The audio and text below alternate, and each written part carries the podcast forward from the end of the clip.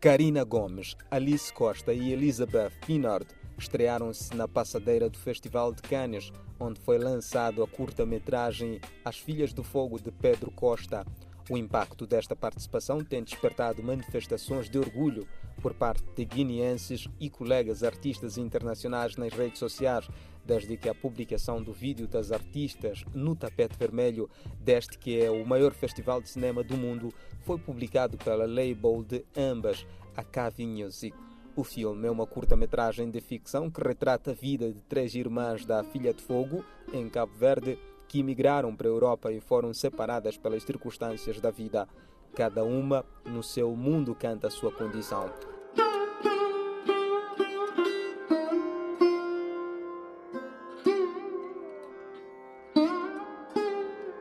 Cercadas de um cenário metafórico típico do realizador português Pedro Costa, numa atmosfera que imprime as suas dificuldades. As três irmãs cantam com tristeza a dureza da vida do imigrante, mas também a fé e a esperança numa vida melhor.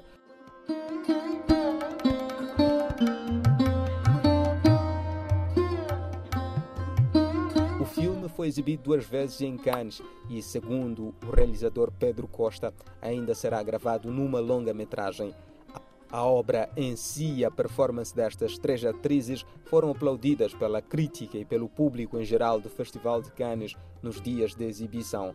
As Filhas do Fogo mistura cinema, música, canto e teatro. Também tem uma performance ao vivo que estreou-se em 2016 na Gulbenkian, em Lisboa, e já passou pelo Porto e Madrid.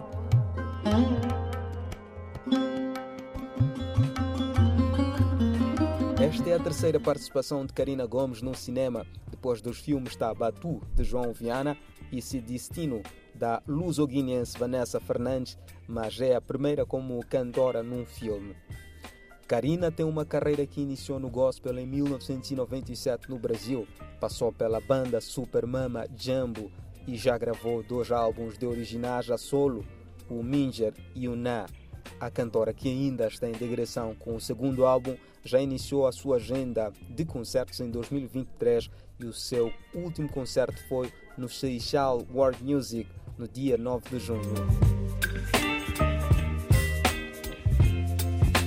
Para Alice, que lançou-se a solo há cerca de um mês, é uma estreia brilhante no mundo da sétima arte. A ex-militar que encantou Portugal com a sua interpretação do tema Amor a Portugal em 2020 já conquistou a admiração de fadistas como Marisa e Ana Moura com a sua canção de estreia Sombras, onde mistura fado com ritmos de pop africano. Para escuta o meu ser, tantas dúvidas sem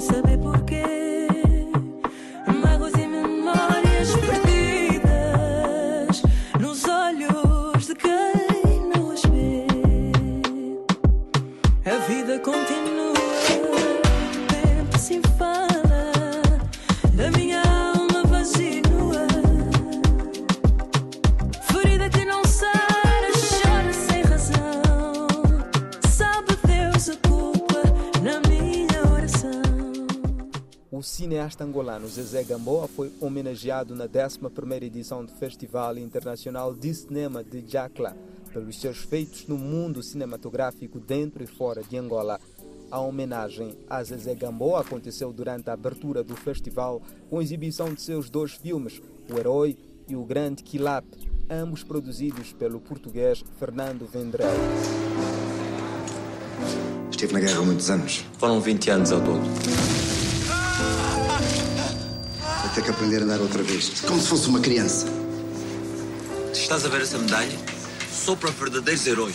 És um herói, mas preciso de homens normais.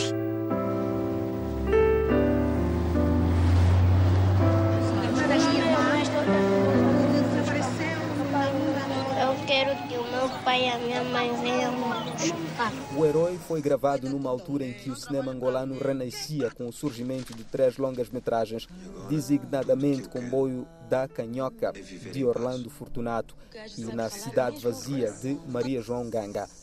Já não conta com meu pai. Ele não vai votar. Bata! Estudar pra quê? Ah, então não aprendes nada na escola. Vai dar tudo ao mesmo. Não trabalho pra ninguém. Quê? Bata! A produção do Herói juntou Angola, França e Portugal. Uma película com atores angolanos, senegaleses e brasileiros que mereceu um prêmio nos Estados Unidos em 2004. Samba, samba é canto de avenida. É chuva de primavera. Os tempos eram duros num país de brandos costumes e vigilância política. Com muita inveja e dor de cor na mistura, o Joãozinho facilmente ganhava inimigos. O Grande Quilap, uma produção luso-angolana brasileira, comédia dramática, tem como protagonista Lázaro Ramos, Pedro Ossi, João Lagarto, Patrícia Bull e São José Correia. Represento João Fraga. Mulheres e política, a combinação da desgraça. Foi o pai que deu palco ao artista. A história desenrola-se entre os finais da década de 1960 e 1975, através do testemunho fictício sobre a luta de libertação de Angola e a descolonização através da personagem do Joãozinho, um anti-herói político. Dinheiro na gaveta é solidão. Nos bolsos é convívio, farra, até beneficência.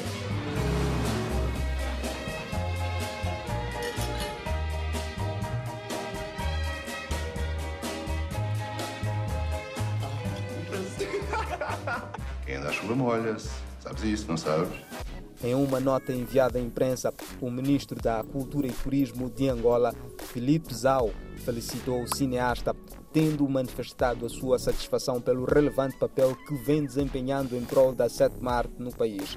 Felipe Zau disse esperar que o nível de desempenho do percurso de Zezé Gamboa continue a ser uma fonte inspiradora para o crescimento do cinema e do audiovisual em Angola.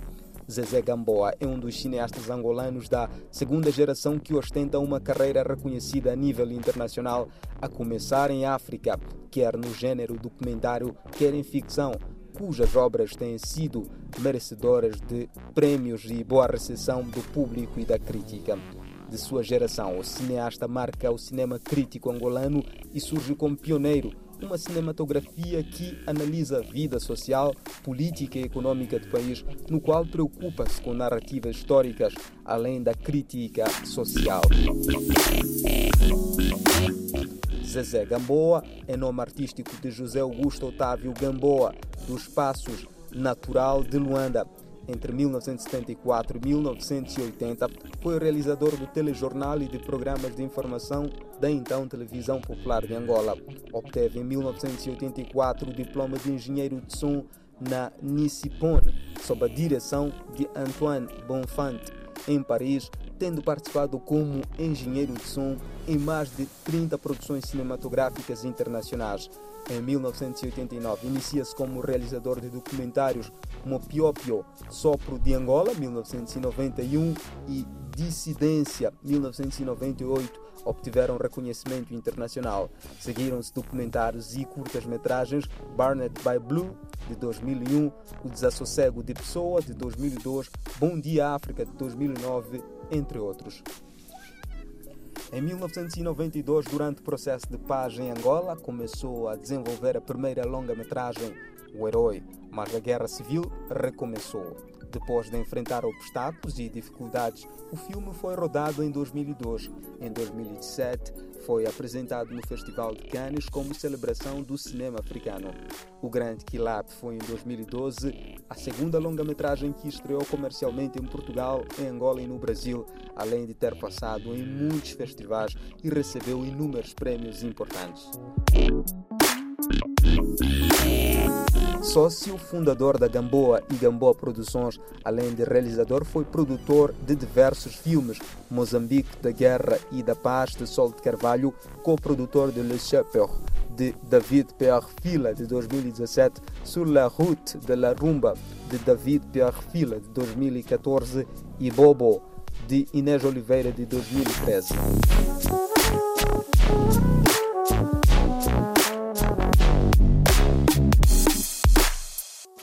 Sob o lema Dakla é a porta de entrada para a África, o festival é organizado pela Associação de Animação Cultural e Artística das Províncias do Sul.